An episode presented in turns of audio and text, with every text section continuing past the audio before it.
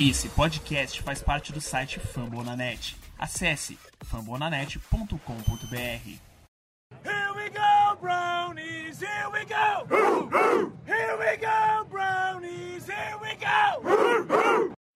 We were born to rise. We were born to rise. So what you know about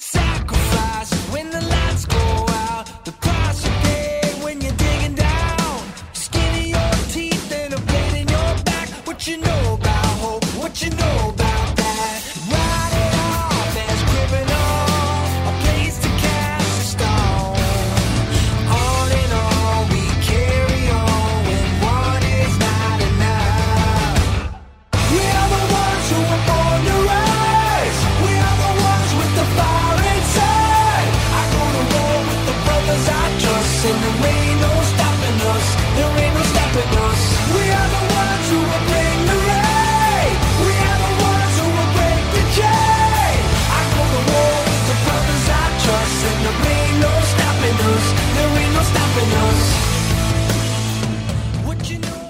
Here we go, here we go, Brownies. Eu sou o Ever Barros e Jarvis Landry. Como eu te amo.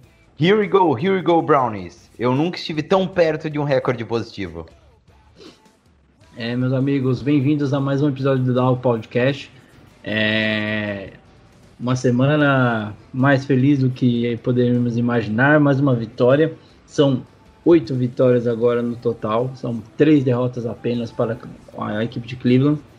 E Marvão, meu querido, seja muito bem-vindo a mais um, um episódio. É muito bom ter você aqui com a gente, como sempre. Show e de bola. eu já queria te já queria te passar a bola aí para você falar como é que tem sido sua semana, com oito vitórias na conta e o cheirinho do- dos playoffs, como você falou, batendo na porta. Muito bom, principalmente porque o Steelers perdeu no, no meio da semana, então é aquela mais uma Ravens felicidade, né? O Ravens perdeu, desculpa. O Ravens perdeu pro Steelers, mais uma felicidade. Só vejo o Ravens no meu retrovisor.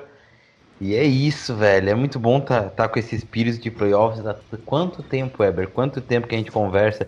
É, como é que vai ser quando a gente for pros playoffs? Vamos se reunir todo mundo, vamos fazer uma festa. E nunca esteve tão perto. Provavelmente será nessa temporada, meu amigo. É, infelizmente é numa temporada onde a gente não pode se reunir da forma como a gente gostaria, né? Mas com certeza Exatamente. esperamos que isso vire rotina na, na equipe de Cleveland e tem tudo pra virar, né? Quando você Ó, vê essa Vou virada fazer que uma a promessa franquia aqui. tá dando. Vou fazer uma promessa sem, sem nem falar com o Weber. Mas o Weber eu aposto que vai aceitar. Se o Browns for para os playoffs antes da partida de wild card que o Browns vai disputar, ou antes ou durante, eu e o, eu e o Weber vamos fazer uma transmissão ao vivo. Maravilha, topo. O que, que tu acha? Topa? Fecha então, a gente faz sim, com certeza. Durante, durante ou antes? A gente só não sabe qual que é o melhor. A gente vai estudar certinho e vamos ver qual que fica melhor aí pra gente fazer. Show de bola.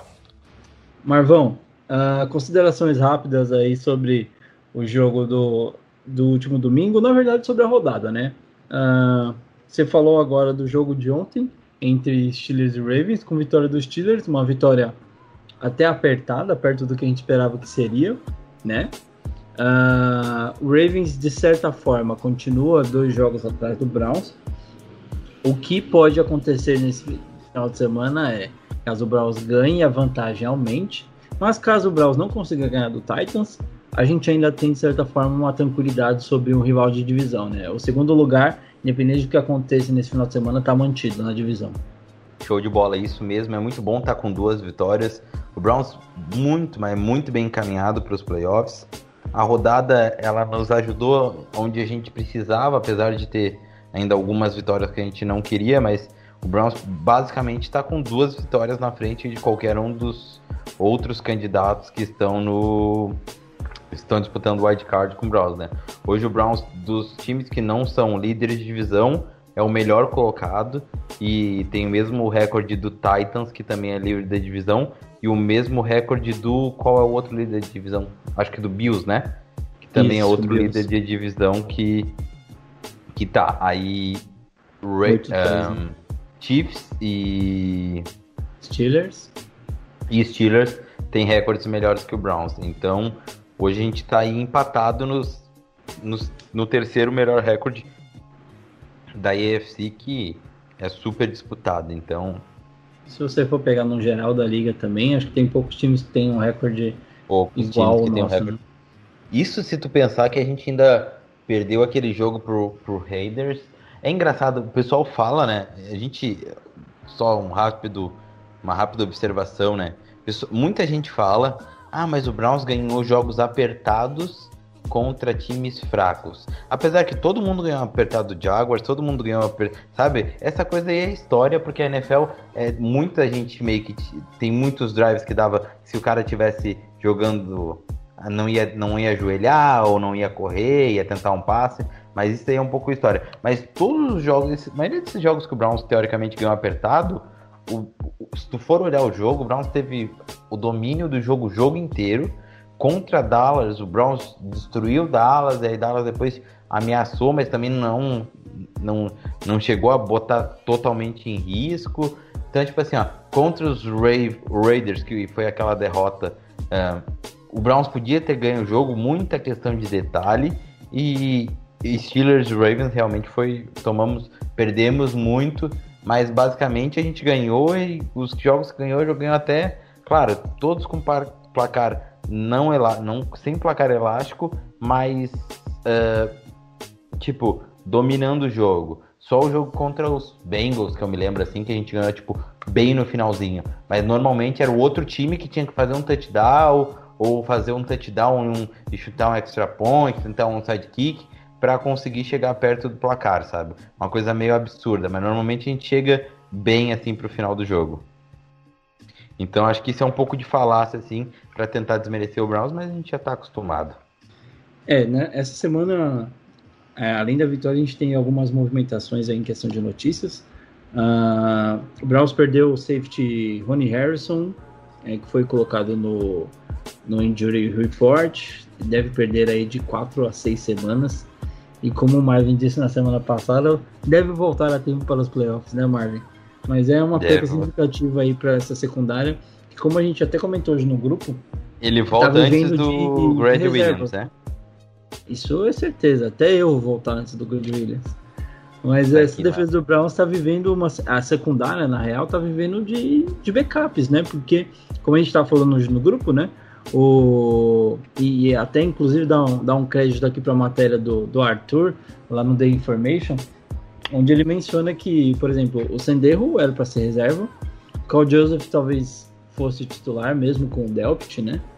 Ah, Eu- e aí não, tem eu- o, Pelo, o Terrence Mitchell, que era reserva. tá sendo muito, muito bonzinho com o Carl Joseph. Ele não ia ser titular com o Delpit.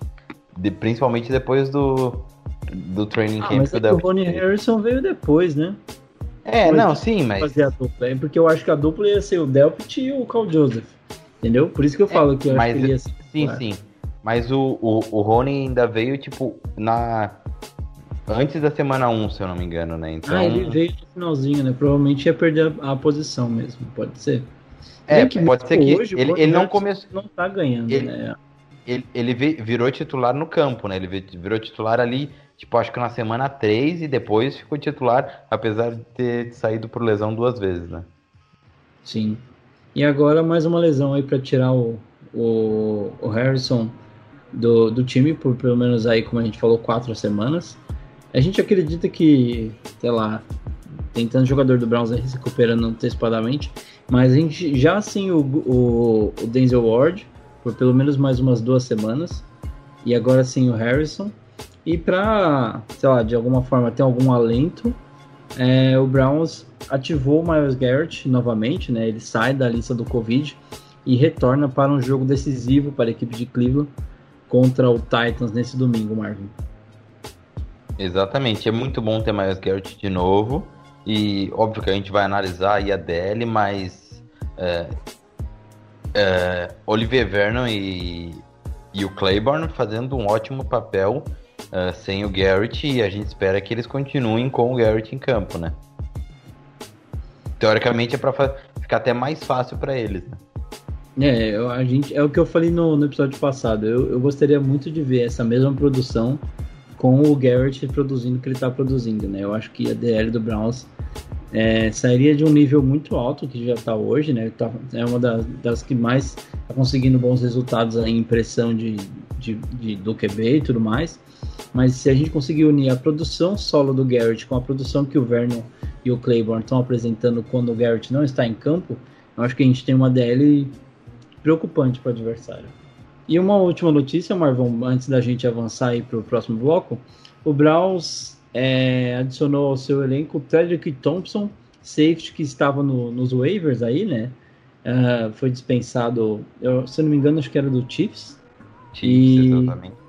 E o Browns puxou ele lá do, do waivers para ajudar no elenco aí, até com a lesão do, do Ronnie Harrison agora, provavelmente vai ser um cara para ajudar na rotação ali, né? Até porque o Red é, Wine é. eu acho que tava machucado também, né? Ele não jogou esse último jogo que tava machucado, então é triste porque não tem muita coisa, não tem muita coisa que a gente possa possa esperar, né? Não, não é um jogador de sentir os olhos, mas é, eu sempre acredito que às vezes o cara pode ter numa segunda oportunidade da vingar em outro time, né? Então vamos, vamos deixar que ele mesmo fale por ele, mas a, a tendência não é incrivelmente é, otimista. Tá certo então, meus amigos. Vamos, a gente vai avançando agora para o nosso segundo bloco. Bora falar da vitória do Browns sobre o Jacksonville Jaguars lá em Jacksonville. Continua com a gente, a gente já retorna.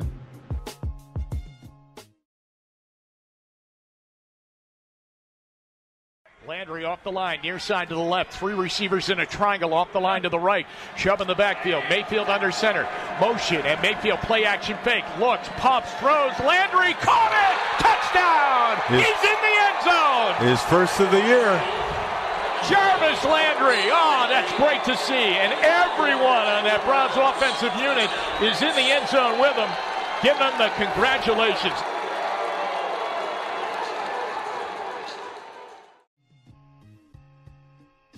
Bem-vindos, amigos, ao bloco de análise do jogo entre Cleveland Browns 27, Jacksonville Jaguars 25.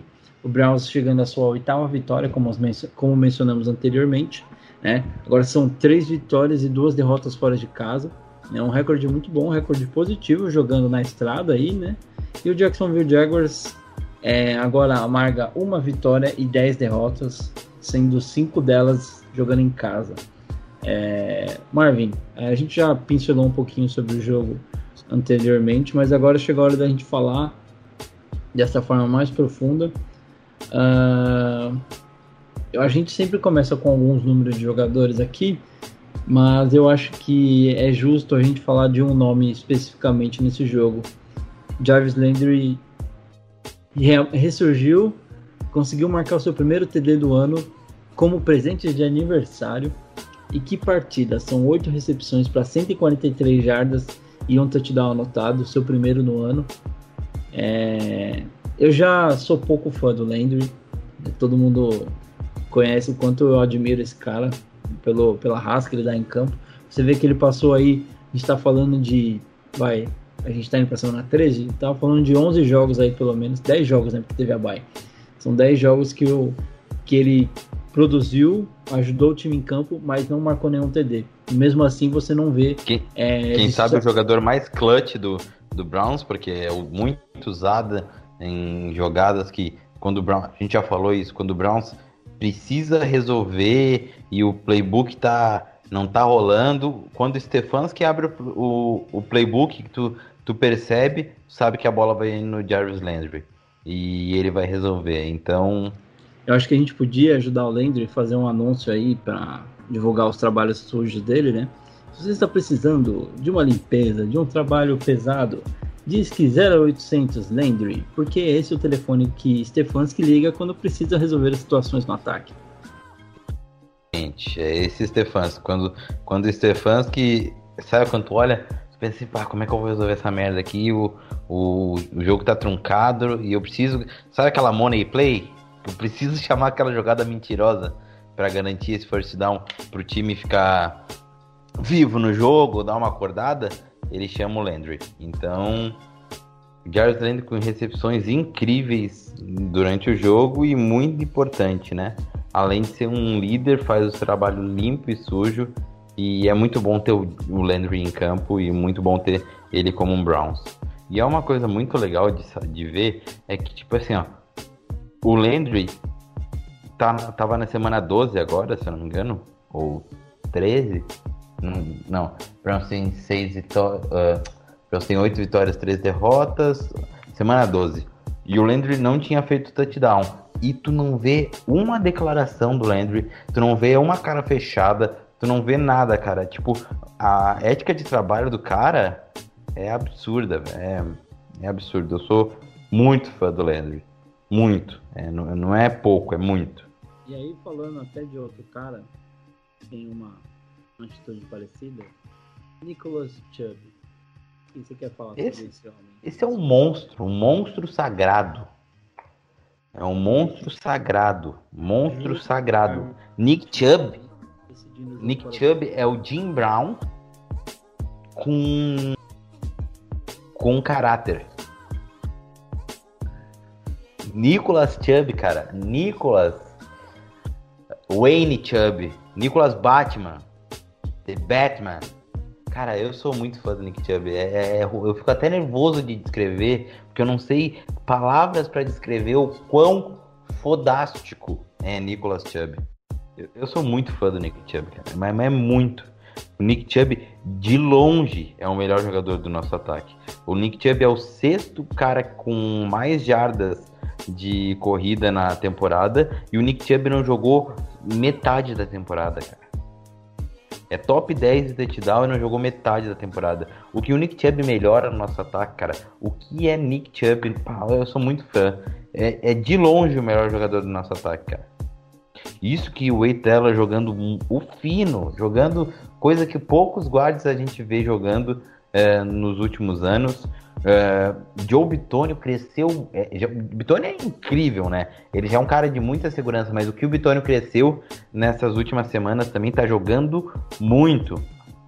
É, a gente tem caras assim, ó. Bitonio que fez o bloqueio decisivo ali da jogada que matou o jogo, né? A corridinha do Chubb ali pra é, fechar o caixão, mas o, o basicamente deita o maluco no chão, deita em cima do maluco, garante o bloqueio e o Chubb consegue ganhar o first down. O Pitone é um cara que a gente sabe que é, dá muita, muita tranquilidade ali no pocket. É um, um guard estupendo no pass block e vem crescendo muito no run block, jogando muito nessas últimas semanas, desde que voltou a, da bye. Arrisco dizer que o Vitônio ainda é o melhor jogador da nossa linha desde que voltou a bye. Antes era o Wade dela, ele estava jogando muito, mas os dois estão jogando muito. Nossa linha ofensiva dando, assim, ó, Óbvio, não dá tanta tranquilidade no pass block, apesar de ainda, né, pro primeiro ano dela junto, primeiro ano com esse técnico, com um left tackle uh, Hulk indo muito bem para mas no run block a nossa linha é espetacular e Nick Chubb correndo como ninguém. Cara, muito bom ter Karen Hunt e Nick Chubb no time. Cara, é absurdo o que Nick Chubb traz pro Browns. E aí, ainda falando do ataque, mas passando, passando a bola, vamos dizer assim. Baker Mayfield, um jogo sólido. É, a gente estava querendo ver aí como é que ele ia se portar no, voltando a jogar num clima que não fosse com granizo, chuva, vento e sei lá o que mais que estava rolando em Cleveland. Alguns erros, é claro, a gente não pode ser hipócrita e falar que ele não errou.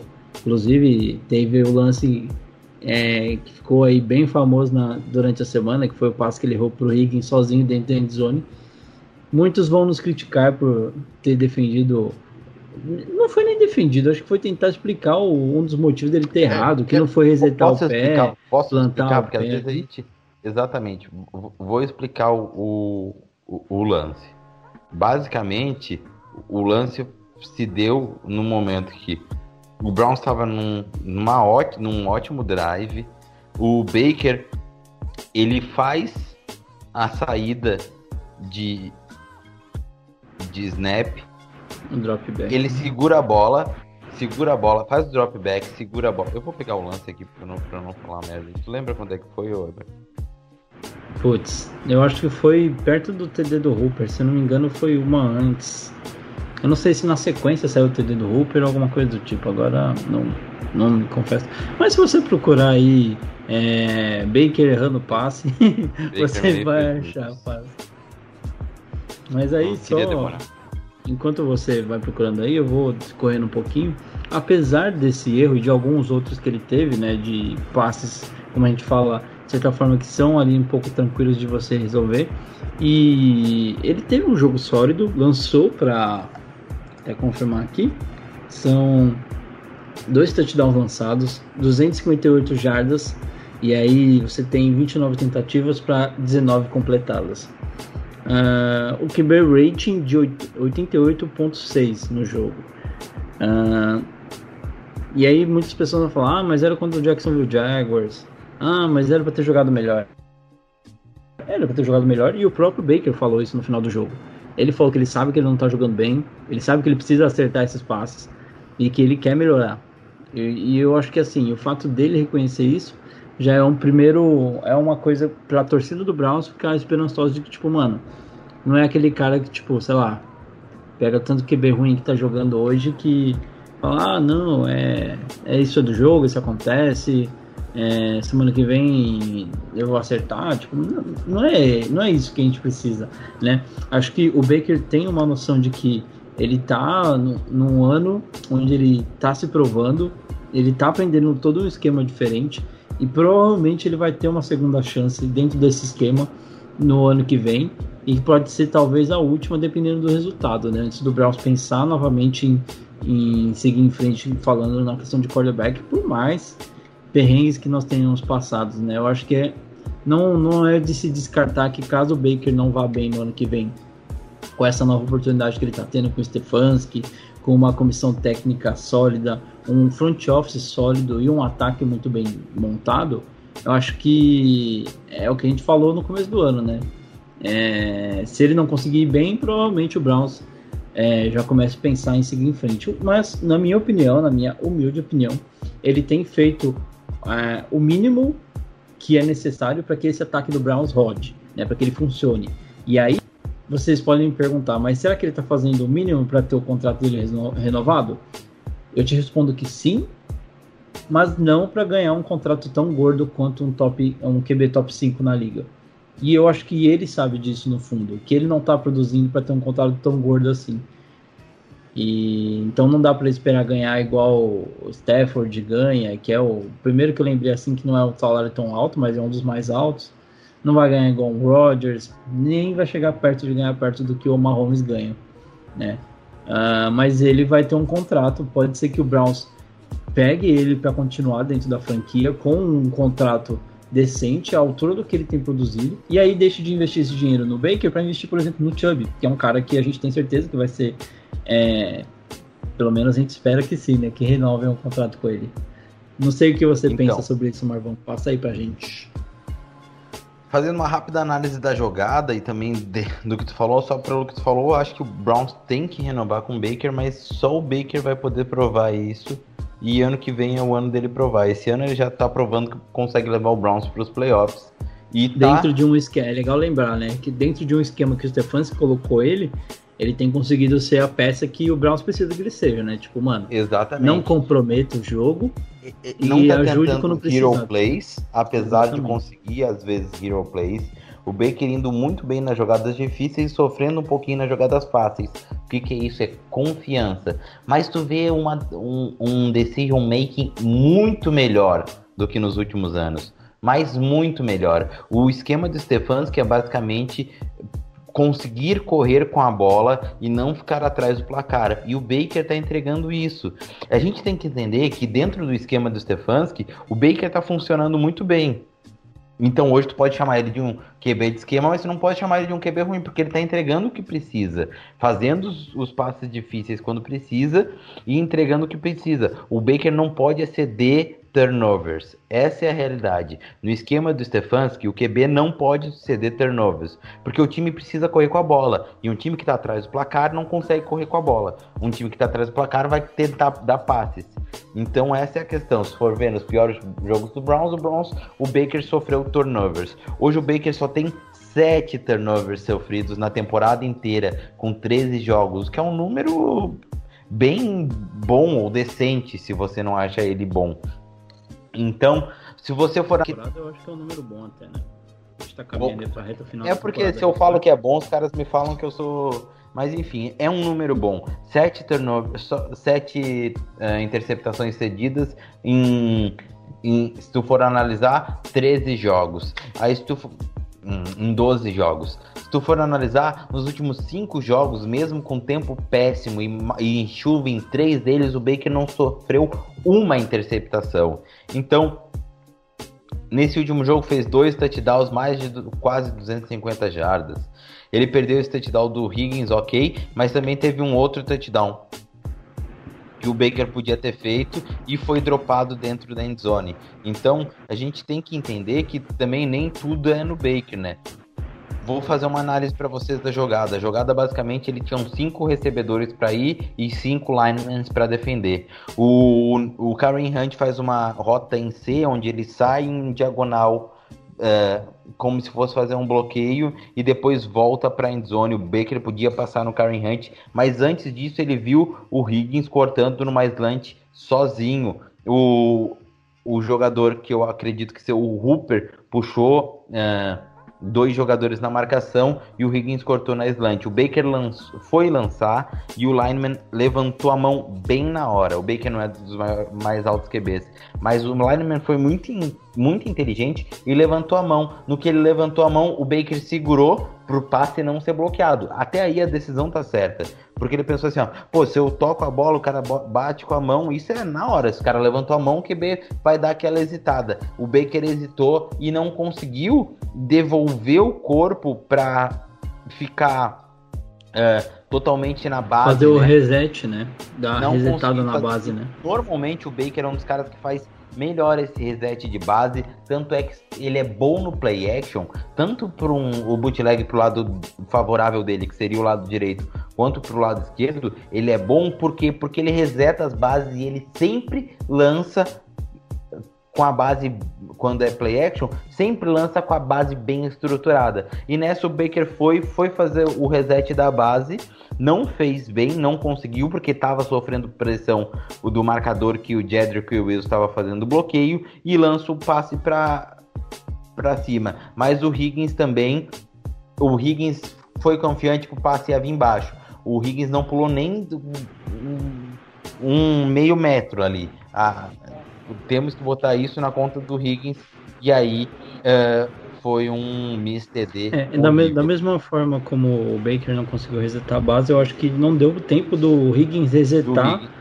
É, tipo, mudar a mão para recepção, tentar. É, foi, reagir, foi o Hooper né? que puxou que puxou a jogada ali numa corner, o Njoku foi numa out, o Landry na curl e o Higgins numa slant. A bola, só lembrando, bateu na mão do, do Higgins.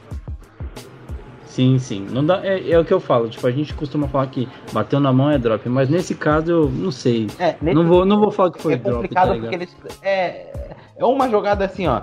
Foi um erro absurdo, mas tem o porquê seu erro, mas foi um erro que não pode acontecer, porque às vezes é essa jogada que decide de quem vai para os playoffs ou não. Infelizmente, e felizmente, a gente fez outros uh, acertos importantes, mais difíceis que ele, que nos garantiram a vitória. Sobre a vitória apertada que se fala, é bom lembrar que o Browns estava com 27 a 19 e estava praticamente na, na primeira pro gol quando eles cancelaram aquela quarta. Uh, primeiro o Browns tinha que ganhar na terceira para não me lembro quantas jardas, mas acho que três, que foi conseguida e os juízes não deram. E aí depois eles também não deram a quarta para polegadas. O Browns teve que. É ridículo, cara. É ridículo que foi a arbitragem nesse jogo. O pessoal fala, ah, não adianta. Todo mundo é prejudicado pela arbitragem, mas o Browns é bem prejudicado pela arbitragem, não é pouco. O Browns era bem prejudicado pela arbitragem. O Stefanski teve que pedir uh, uma reavaliação né, da terceira porque eles não deram, deram que o, o era uma terceira para uma quarta para duas. O Stefanski pediu a reavaliação, a reavaliação e aí eles deram terceira para polegadas quando claramente foi first down, né? Então o Stefanski ganhou o desafio. Acho que o Stefanski está 100% nos desafios, indo muito bem. E se não e se ele pede desafio, quase certeza que foi. E e aí na quarta para polegadas eles também não deram. Então foi dois first downs seguidos que o Browns tinha que ter conseguido e os juízes nos tiraram, né? Mas quando é com os Steelers, eles facilitam um pouco. Então é isso, só deixar essa essa porque é importante. Foi muito prejudicado. A gente estava com um jogo nas nossas mãos, 27 a 19, o Browns ali na linha de de 20, de 30 e eles não deram o first down. Então, Marvão, é, dessa questão toda que você trouxe agora da arbitragem, tipo, mano, é, é que acaba ficando de uma forma como se fosse choro. Mas é, eu acho que esse argumento cai por terra porque a gente ganhou o jogo, né? A, apesar de ganhamos o jogo. Acho que seria esse a reclamação. Apesar da arbitragem, o Browns ganha o jogo porque consegue jogar melhor. Eu acho que. E já teve jogos no passado que. Não teve esse apesar que não, dele. que não teve o apesar de. Exatamente. Caraca. E é esse o ponto, esse é exatamente o ponto que eu vou entrar, porque é, pra gente é, é, tipo é complicado porque a gente sabe o quanto a arbitragem já prejudicou é, o Browns e, e aí fica aquela coisa, ah, mas já prejudicou tanto o time. Fala, tá, mas eu não torço pros outros times, eu torço pro Browns e eu sei o quanto já fomos prejudicados. E, É. e não é só isso, né, Eber? A gente já vem falando isso. O Browns é um time recorrentemente ah, prejudicado. Vira e mexe sai uma notinha da NFL sobre algum lance, que nem saiu aquela vez contra os Raiders, que a NFL emitiu uma notinha ah, sobre o erro da arbitragem. Ah, porra, velho. Aquele ano, ano, ano retrasado contra o Ra- Raiders, gente Aquele no campo de beisebol ainda, né? Exatamente. E tipo assim, ó, são erros cruciais. O sec, ninguém, todo mundo fala dos first downs, mas e aquele sec absurdo que o Olivier Vernon fez, crucial, que a- matou a campanha dos caras e eles foram lá e deram primeira descida por causa de roughing the passer. Não, foi Não, unnecessary roughness, né, que eles deram. É, é, exatamente. Então, Unnecessary roughness. essa, essa talvez seja a única chamada que eu, eu considero discutível, porque você revendo o lance, é, tipo, o primeiro contato que o Vernon é, dá no, no, no Glennon, que por sinal foi muito bem, inclusive, eu acho que a gente menosprezou muito o Glennon, mas é um cara que conseguiu, tá tentando aproveitar a oportunidade dele de jogar um jogo de- de- depois de quase três anos aí só sendo backup. E aproveitou bem o jogo contra o Browns, fez, um, fez uma boa partida. E nesse lance do, do Vernon, né, é, pelo que eu vi, pelo menos no replay, o primeiro contato que ele dá, eu acho que acerta o capacete do Glennon, e aí, não sei, né, a arbitragem vai sempre tentar proteger o quarterback, e eu acho que por isso que talvez essa chamada seria questionável. Mas você falou do- dos desafios do Stefanski, uma coisa que eu fiquei na dúvida, é, porque se você pegar, pelo que eu entendi, o segundo desafio ele não ganhou. Ele ganhou. Por quê? Então, porque ele, a posição então de porque bola foi cobraram o desafio dele, mas Não, tipo, eles cobraram, o e desafio. devolveram. Sério? É, essa parte que eu não entendi, porque É, foi mais ou menos assim, ó. A posi... Eles não deram first down, e foi first down, foi muito first down. Eles não deram first down, mas botaram a bola duas jardas pra, si... pra frente, né? isso Era eu vi, isso eu vi. Terceira pra duas, eles botaram a terceira pra polegadas. E aí eles descontaram o. O. Desafio e o timeout. descontaram o timeout. E aí depois foi ah, dado novamente, né? Eles falaram, aí depois o árbitro foi e falou. Até o pessoal falou, ó, o que, que ele falou agora? E ele falou que por ele, pela posição de bola ter sido mudada, apesar de não ter sido first down, porque ele, ele não desafiou first down, ele desafiou posição de campo. Então, essa foi a minha dúvida, porque assim, quando é, cobraram o, o, o timeout, eu falei, ah, provavelmente ele deve ter desafiado que foi first down. E aí mo- moveram a bola porque eles viram que estava errado, mas cobraram porque ele não ganhou o que ele desafiou, né?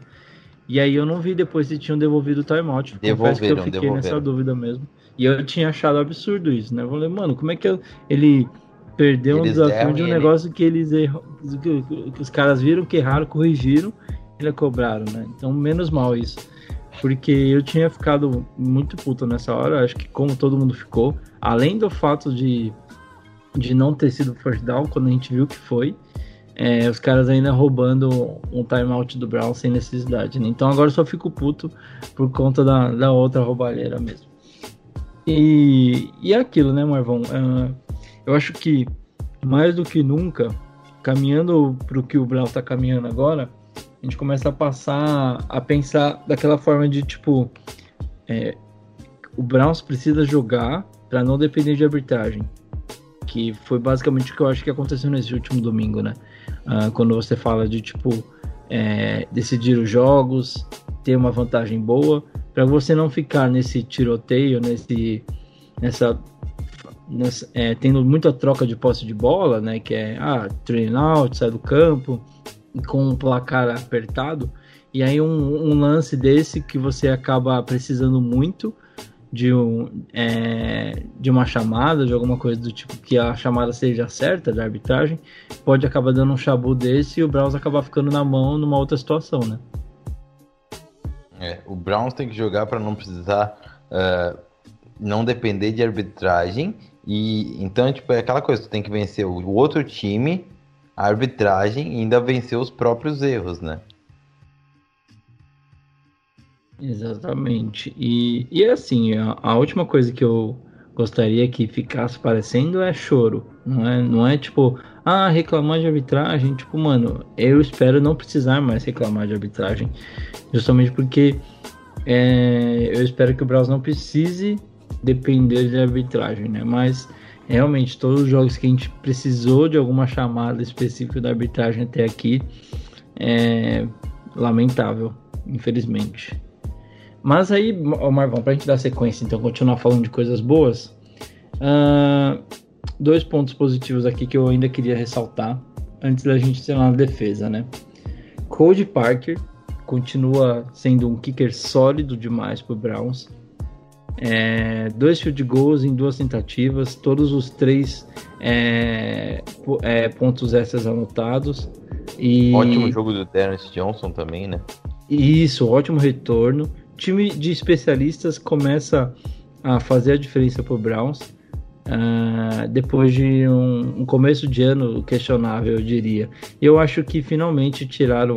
Eu acho que eles estão alternando, né? Mas ah, a tendência eu acho que é o, o Dennis Johnson assumir de vez a- essa titularidade aí no, na parte do, dos chutes, né? Pelo menos ele Eu tem melhor sou- do que o People Jones. eu que não sou um, um grande seguidor de do menino Xavier Thomas, mas teve um jogo bem não, não sei se posso dizer bom, mas foi uma boa coisa na nossa Não secundária. comprometeu, né? né? Não E comprometeu, entrou exatamente. numa furada, né? Porque, assim, É. tudo bem, ah, tipo, mano, você vai falar, ah, era o Jaguars, mas, tipo, mano, o Jaguars podia ter feito, como achou muitos espaços, eu acredito até que achou espaços como a gente imaginou que ia acontecer, né? Porque você tá falando da ausência do cornerback titular, talvez o melhor cornerback da franquia, talvez não, com certeza, o melhor cornerback da franquia. E aí você tem que subir todo mundo uma posição, né? Você sobe o o Terence Mitchell para primeiro, você sobe o, o Kevin Kevin Johnson para segundo e o Tavier Thomas assume uma posição ali, né? E pelo menos dessa vez ele conseguiu dar conta do recado. E a, a outra coisa que eu ia passar para você é, Mais um péssimo jogo do nosso grupo de linebackers. é, então essa parte eu ia falar na Apesar de um defesa, bom prize breakup do, do BJ Goodson, teve uma Sim. jogada que eu fiquei muito bravo, cara. O BJ Goodson tentando corrigir o posicionamento do, do DL interno e deixa o passe acontecer nas costas deles, um passe ali pra, tipo, sei lá, de 15 a 20 jardas.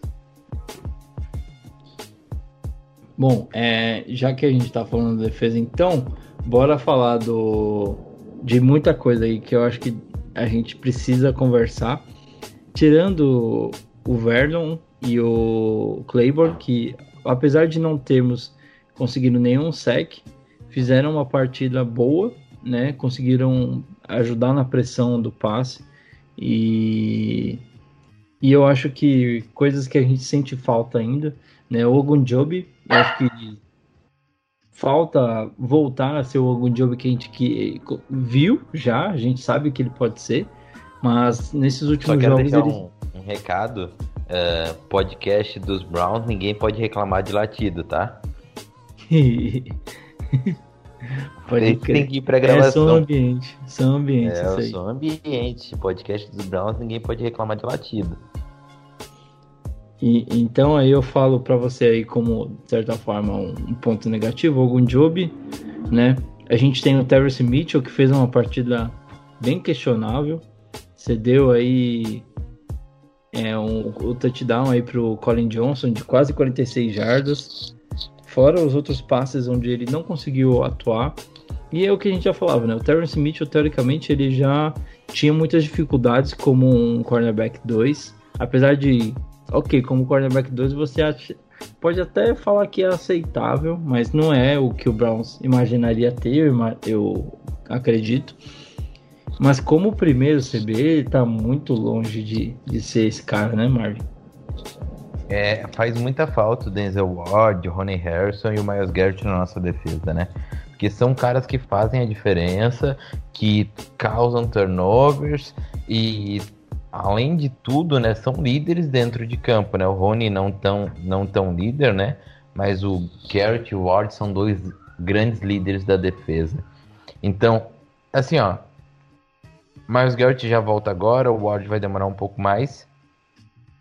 Mas é aquela coisa, vendo o retrospecto, até que a gente, até o momento, tá conseguindo se resolver bem, mesmo com a ausência do Garrett, né? Ao menos na DL. Dois jogos, vitórias, né? Exatamente. A secundária sofrendo mais a ausência do Ward do que a DL sofrendo a ausência do, do Garrett, né? Então é um ponto a ser colocado, entendeu? Que por mais que o Garrett seja um jogador com mais impacto e melhor que o Ward, quando a gente não tem ah, muito talento na, na DL, a gente tem mais talento do que na, na secundária. Então, isso é uma, é uma questão. Faz, os dois fazem muita falta, mas a DL soube se resolver melhor, jogaram melhor, subiram o nível da, da, da estação, né? Para poder suprir a ausência de Miles Garrett. Palmas para Olivier Vernon, que vem fazendo seus melhores jogos com o Browns, mesmo não tendo sec, apesar né, que teve um sec que não deram, mesmo não tendo sec, vem jogando muito bem. E, e aí a gente fala, falou desses pontos fracos da defesa, você tinha falado dos grupos linebackers, né? Ah, a ausência do tac-tac, quem diria, seria está sendo bem sentida também. Mas eu diria até pela, pela carência que a gente já tem dentro desse grupo de linebackers, quando você perde uma peça que não é a melhor, mas, Mas o que você me- tem é. talvez é. É, o que talvez você tenha de melhor. E é um cara que tacleia muito, é um cara que corre de sideline a sideline, então faz muita falta essa, esse físico no grupo de linebackers, né? Porque você tem ali, de certa forma, o BJ Goodson não é um cara tão novo assim, Malcolm Smith já tá bem longe de ser um cara novo, e, e aí você tem o Mac Wilson, o Jacob Phillips não tá jogando tanto ainda, não sei nem se ele foi para esse jogo, inclusive, preciso confirmar, mas aí a ausência do tac-tac se torna mais sentida, né? Tendo um Aquela corpo coisa. de linebackers tão fraco assim. né? Os, rookies de LSU, o problema é ficar saudável, né?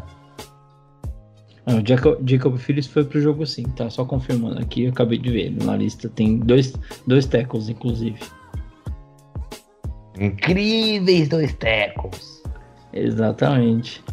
E Marvão, eu sei que a gente já saiu do ataque, mas eu queria voltar para falar sobre um, um, um assunto especial. Lá vem mijada, então, lá vem mijada.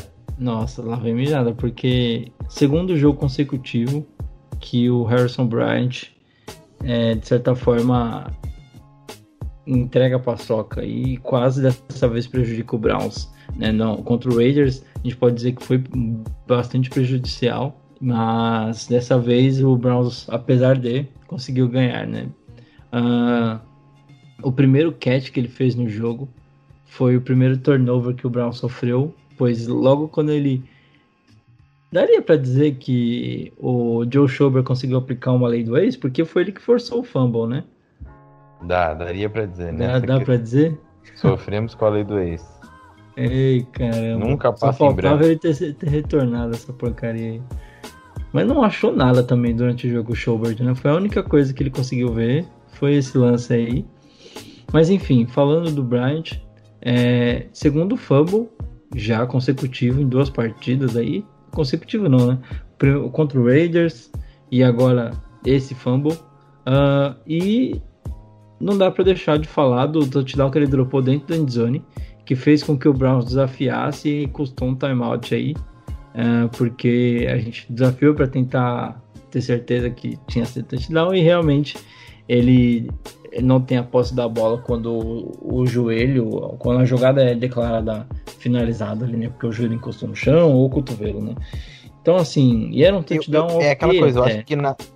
É, exatamente. Era tranquilo de ter sido recebido um touchdown. Não foi aquele passe, nossa, o passe foi ruim. Não, foi um passe eu, okay. eu fico porque eles chamaram touchdown. Não, eles não chamaram touchdown. Não, eles não, não chamaram desculpa, touchdown. Eles não chamaram exatamente. Eu acho que se eles tivessem chamado touchdown, ele poderia até dar, mas é, realmente estava muito complicado ali de trocar a, a chamada. É, na real, quando eu, ele aterrissou no chão e a bola saiu, eu já nem comemorei. Eu já tinha visto que a bola saiu, tipo, quase antes dele encostar no chão. E aí no replay ficou claro, né? Então, assim, é, eu acho que o que a gente precisa torcer para que ele consiga é dar a volta por cima, porque é um cara que estava conseguindo fazer uma boa temporada de Hulk, ótimos bloqueios, ótimas jogadas, recebendo passe, é, ajudando o time, mas agora nessa segunda metade da temporada talvez esteja caindo um pouco essa produção. E aí, é claro, vale lembrar que, né?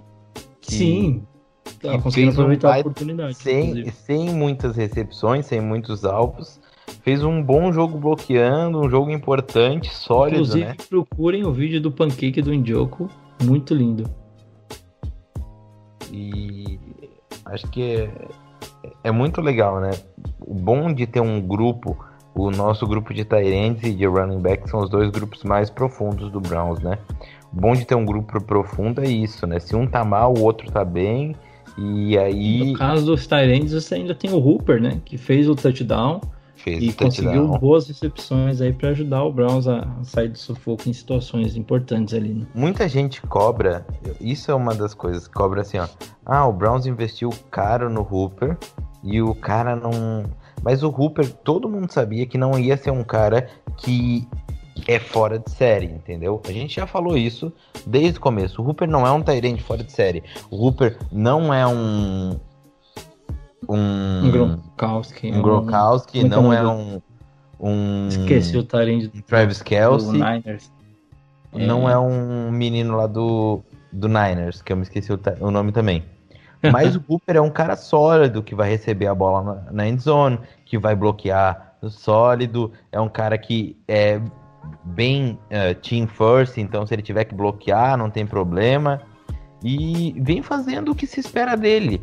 Eu, eu de verdade, quem achou que o Hooper ia ser um Tyrande uh, top da liga, não é. Mas ele tá ali no segundo tire, né?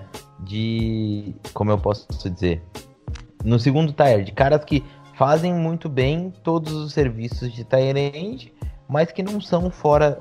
Não fora é uma de... estrela, né? Exatamente.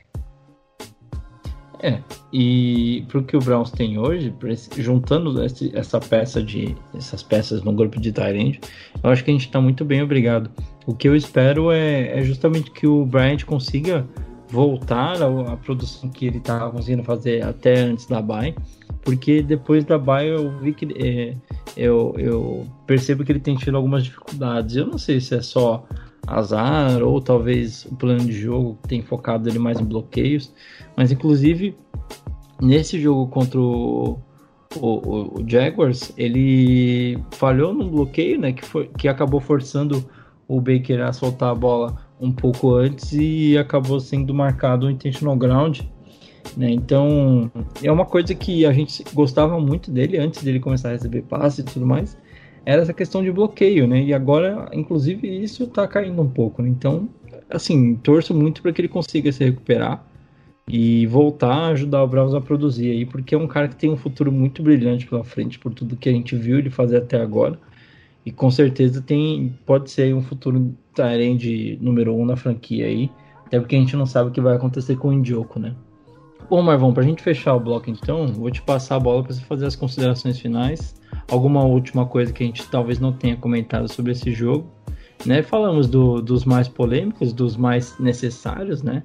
Exaltamos o que precisava ser exaltado, fala, metemos o pau na arbitragem e pontuamos algumas, algumas outras coisas. Tem Só alguma vou... coisa que você gostaria de pontuar? Sim, acho que duas coisas interessantes de botar é a importância que o Rod vem tendo, Carell Rod, vem Boa. tendo em momentos cruciais de terceira descida, momentos de first down que ele vem conseguindo, vai vencendo o alvo bem acionado pelo Baker. O, a, a boa fase do Higgins continua né, em momentos importantes também com o Baker. É, o Baker acertando passes bem importantes, tendo mais um jogo bom, dois touchdowns, nenhuma interceptação, né? Isso a gente já falou, mas é importante salientar quando a gente falou de é porque tem o Baker é um cara muito polêmico, né? Se fosse outros quarterbacks, ninguém falaria de certos momentos, mas a gente tem que falar. A gente sempre tem aqui que passar o paninho nosso pro Baker, né? Porque o pessoal né, cobra muito dele, às vezes necessariamente, às vezes necessariamente, então a gente sempre tem que estar tá, uh, falando aqui o que, o que tem que ser falado para a gente né, trazer a análise real e poder né, não ser levado por, por más análises. Né? Eu falei passando paninho, mas é brincadeira. É porque o Baker é muito cobrado, é um cara que tem muitas coisas envolvendo, né? Faz as propagandas, aí o pessoal pega no pé dele. É um cara que chegou na liga fazendo um, coisas muito grandes, então os holofotes viram para ele. Então é isso, um destaque aí pro, pro Baker fazendo passes bem difíceis e, e tendo um bom jogo, e também pro Karel Rod e o Rashard Higgins. O Rod, inclusive, eu, eu queria muito ver esse entrosamento que o Baker conseguiu criar com Higgins, com Landry e com o Rod, acontecendo com o Odell também, eu acho que a gente teria um grupo de WRs fantástico e um, um ataque um ataque aéreo andando muito bem, graças a Deus. Vamos ver, esperamos que isso aconteça, mas é muito bom ver mesmo o Rod sendo decisivos em primeiras descidas. Uma bola que ele pegou ali, o Baker lançou ela rente a, a sideline no chão ali, ele foi buscar para pegar o, o first down. Não foi é, assim, às vezes você olha um passe desse e você fala, tipo, nossa, que passe ruim, a bola foi no chão, mas é a leitura, você vê que é um, um, a única possibilidade possível da onde você colocar a bola para não ser interceptada, não ser tipada, e você faz o WR realmente lá buscar essa bola né? E eu tenho certeza que se ele lançou ali é porque ele sabe que o Roger ia pegar. Né? E Isso. foi o que aconteceu. É, e trouxe com uma dificuldade muito grande em certos momentos, né? Tipo, de pura confiança no wide receiver. Exatamente. E, e eu acho que essas confianças você pegar aquele catch bizarro do Higgins no último jogo, é, os catches que o Landry fez nesse jogo, bolas contestadas, inclusive, janelas apertadíssimas, como um first down que a gente teve ali para sair da boca do endzone. O, o Baker tem uma. Joga melhor com wide receivers que tem um road, road running menos freestyle, sabe? Uhum. É, é, acho que é por isso que ele conseguir dá... analisar melhor o, o, ponto futuro, né? Saber Exato. que o cara vai estar exatamente ali. Exatamente. E caras como o Odell, que são muito bons, mas o road running dos caras são mais freestyle, fazem mais.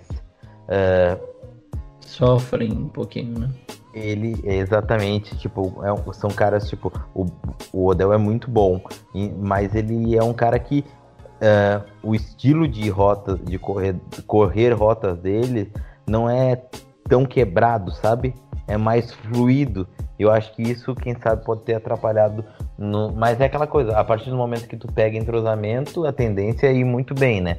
Por isso que o Odell muitas vezes fica uh, uh, wide open, mas ele. A bola não chega porque. Enfim, cara, é um... eu não quero falar dessa coisa do Odell de novo. Odell é um puta cara e tomara que ele esteja em 2021 com todo o entrosamento do Baker, que o pessoal às vezes pode não entender bem.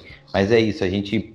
E o Rod tem isso, ele tá fazendo rotas bem quebradinhas, sabe? E um exemplo foi aquela uh, crow que ele fez e, e pegou com o joelho, botou o joelho no campo e recebeu a bola dentro do campo.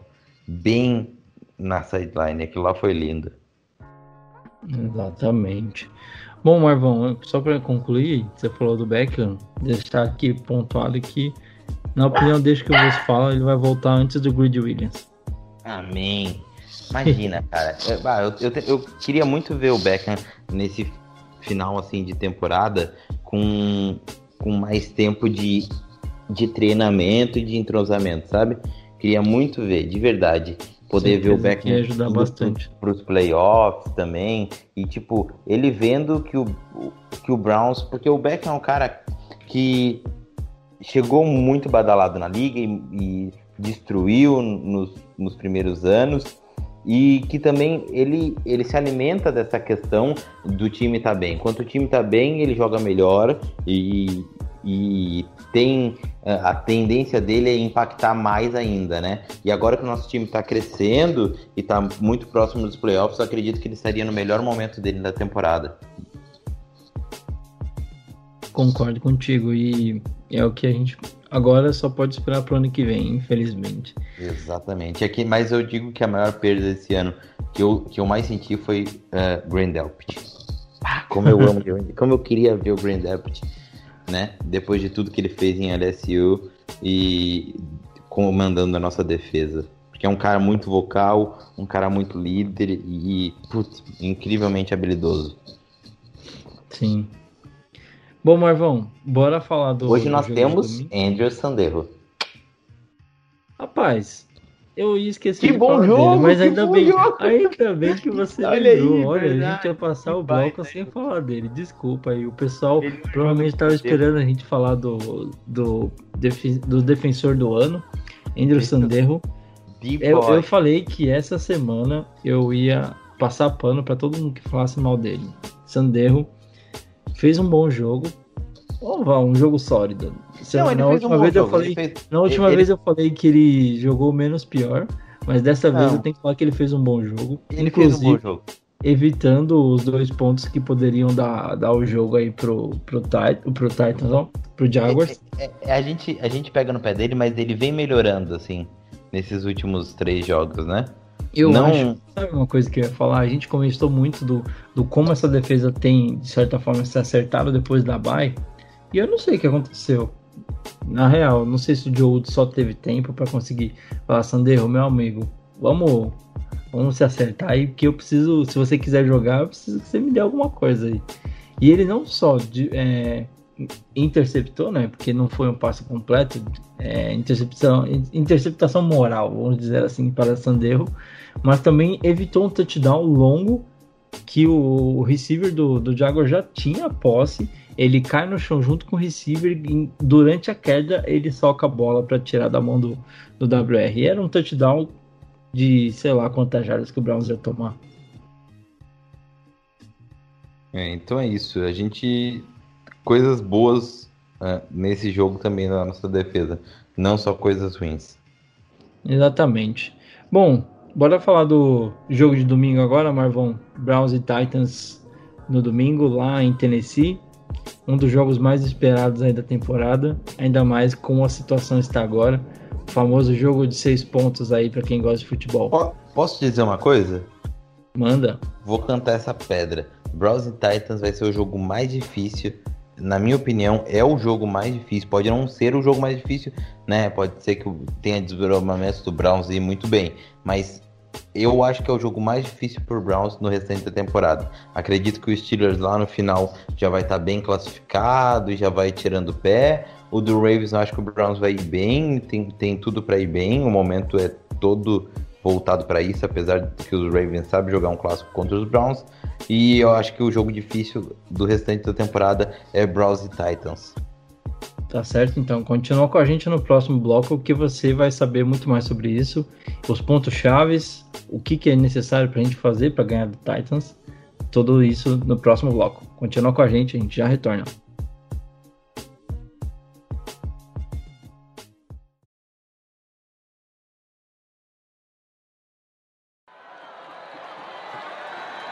Now they move Hooper in motion right to left. Mayfield under center. And on first and goal, now they're going to move Bryant in motion. He goes right and into the backfield. Mayfield takes it. Play action fake to Hunt. He throws end zone open. Hooper touchdown! Austin Hooper. Well, Baker laid it right in the breadbasket there, Doug.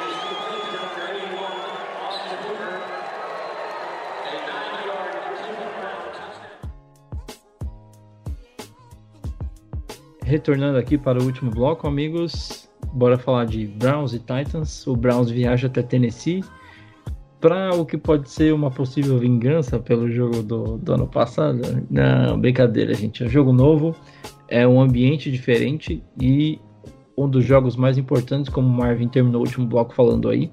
Talvez o mais difícil da, da temporada até aqui. Né? As duas equipes têm o mesmo recorde, são oito vitórias e três derrotas. É, mas podemos citar que o Titans hoje é líder de sua é, divisão e acabou de bater o Colts, que é o adversário é, direto ali, e cada um tem uma vitória dentro da divisão e os dois brigam ali pela liderança, né? O Browns hoje ganhou do Colts e se ganhar do Titans, a chance de classificar para o playoff sobe para 93% segundo as estatísticas da própria NFL. E agora, Marvão, eu te pergunto, o que é necessário para que o Browns consiga subir, é, confirmar essas estatísticas, né? O que, que a gente precisa fazer para conseguir bater esse forte time do Titans, que teve altas e baixas na temporada, começou muito bem, em algum momento da temporada chegou a perder para o Bengals, né? Uh, e agora volta, de certa forma, consegue reestruturar o time, consegue é, achar o caminho das vitórias, com o Derrick Henry correndo feito um louco, imparável por defesas como a do Colts, que é uma das melhores que a gente tem aí na liga, enfrentando uma, uma das defesas que mais sofre contra o jogo corrido, que é a do Browns. Eu vou deixar essa mágica aí do que, que você acha que tem que ser feito para você falar pra gente. Olha, é, é, por isso que eu digo que é um dos jogos mais difíceis. O matchup não é favorável, o Derrick Henry vem muito bem, correndo muito bem, e a nossa defesa não consegue parar o jogo corrido. Eu acho que o que tem que ser feito é Nick Chubb e Karen Hunt, nosso ataque corrido, ser mais produtivo que que Derrick Henry, porque o Derrick Henry vai ser produtivo. Eu poderia vir aqui e falar, ah, o Browns tem que parar o jogo corrido do Titans, mas isso não vai acontecer. Isso é óbvio, né? Tipo, não, não é, é... como se ninguém soubesse disso. Eu, Eu acho, que, que seria é quase a questão de deixar eles em campo Eu e correram muito bem com a bola. Você acaba um... considerando o Henry, tipo, quando você joga contra o Brady, contra o Rodgers, tá ligado? Aquele sistema de deixar o cara fora de campo, né? Exatamente. E eu acho que essa é a questão de conseguir, é, claro, ob obviamente, capitalizar turnovers, vencer a, ba a batalha das trincheiras. Mas eu acho que a questão crucial aí é conseguir ficar mais tempo correndo com a bola, mais tempo com a bola, mais é, campanhas ser, longas, ser, né, campanhas mais longas, ser mais efetivos do que o Titans com o Derrick Henry correndo com a bola. Outra questão é não perder oportunidades na, na end zone, porque vai não ser um jogo que, goal, né? não chutar field goal, tem que ser touchdown. Vai ser um jogo, acredito eu, com não muitos pontos. Vai ser dois ataques. Os, os, os, ataques vão dominar as defesas, acredito eu. Mas vai chegar um, um momento que quem conseguiu ficar com mais tempo com a bola vai ganhar o jogo. Então acredita ali, já vou deixar meu palpite, um 27 a 23. Mas eu, eu, eu acredito piamente que chegará um momento do jogo que quem correu, quem conseguiu fazer campanhas mais longas, ficar mais tempo com a bola, uh, gerenciar melhor o cronômetro, vai ganhar um jogo. Lembrando que a gente, além de jogar contra Derrick Henry, vai jogar contra o grande técnico Mike Weber, que vem fazendo um, um excelente trabalho e é um cara muito inteligente, pensando fora da casinha aí dentro do NFL. E, e a gente falou bastante da questão do Henry, né? E é, o Browns enfrenta o, esse tipo de running back no pior momento possível, né? Com linebackers embaixo, né? A gente tá, não, não tem o Sonny Tak Tak, a gente não tem o Denzel Ward, que é um cara que tem ajudado bastante nos tackles do jogo corrido, né? Fugindo aí de, de bloqueios e conseguindo Graças parar o jogo Deus, corrido. Volta Miles Garrett, né? Exatamente, eu acho que é um, um alento em meio a todo esse caos que a gente está esperando contra o Henry é que o Garrett volta. Mas a gente sabe que só o Garrett não vai conseguir parar esse, esse ataque corrido do Titans. Então eu acho que é Até muito. Até porque dentro do esquema do falou. Browns, o Garrett não é voltado para defender corrida, né? Sim. Então eu acho que vai muito dentro do que você falou, né? De tipo deixar o ataque do Browns o máximo de tempo possível em campo. E a gente já viu que o Browns é capaz de fazer esse tipo de campanha de preservar o relógio, né? De ficar em campo até com o Baker conseguindo completar mais passes curtos, conseguindo ganhar primeiras descidas.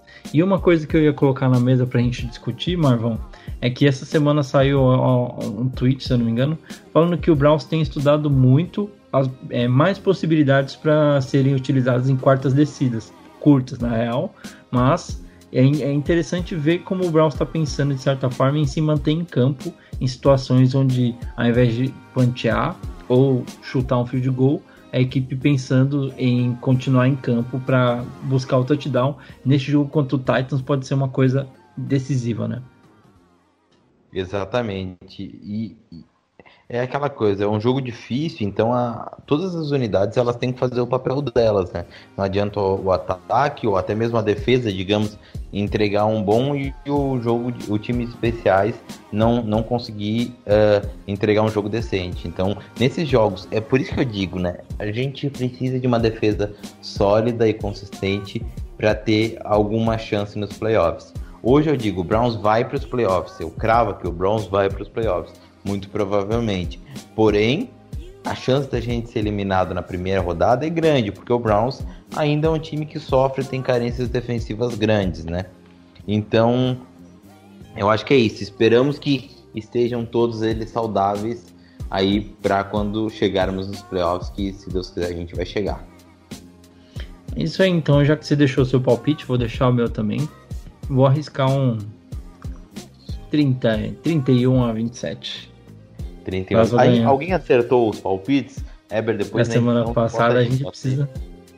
Preciso ver o que, que a gente apostou aí. Eu acho que eu errei, certeza. Não, que a gente errou a gente sabe, mas quem chegou mais perto. O, depois único que eu sei que eu acertei.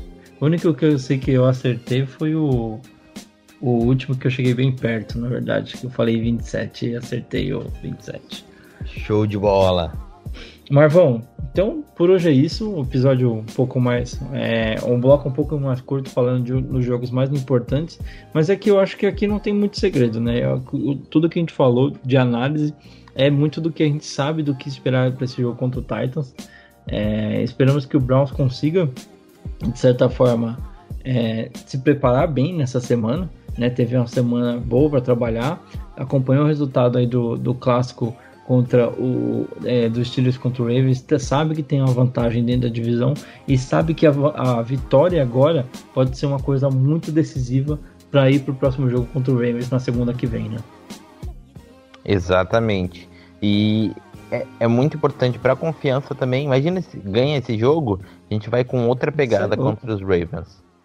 Exatamente e o Ravens baleado, né? Digamos assim, a gente não sabe exatamente o que, que vai acontecer até dia 14, né? Que é quando o Brown Qual será o quarterback, né? Exatamente, quarterback, os running backs, quem será que vai jogar? né? Mas a gente viu uma coisa ontem e eu quero destacar, né? Muitos falaram que seria um atropelo, mas a defesa do Ravens ainda é muito boa e segurou muito bem o ataque dos Steelers. Então não dá pra gente ficar imaginando que vai ser um passeio, porque se nem os Steelers que realmente está com esse time encaixadinho, jogando muito bem, conseguiu abrir uma vantagem, quem dirá o Browns que ainda está tentando se encontrar aí em muitas coisas, né? Exatamente. Mas é isso.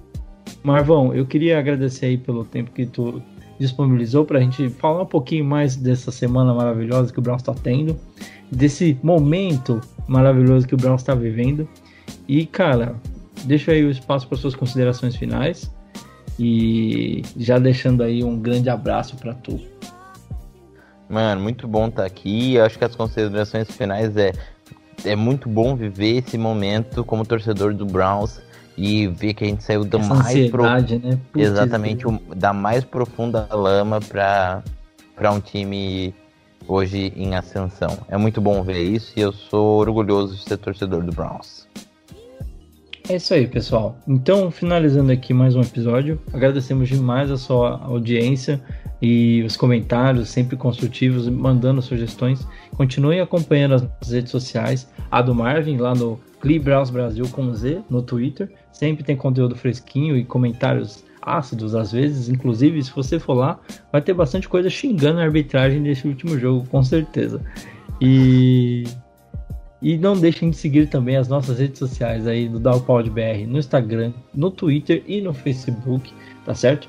Se você tem interesse de entrar no nosso grupo do WhatsApp, procura, pode pedir lá tanto na página do Marvin quanto nas páginas do Dalpod BR. A gente manda o link para você entrar e se juntar a esse grupo de loucos torcedores do Browns que está crescendo cada vez mais, tá certo? Um abraço para você, até semana que vem. Here we go, here we go, Brownies. Até a próxima.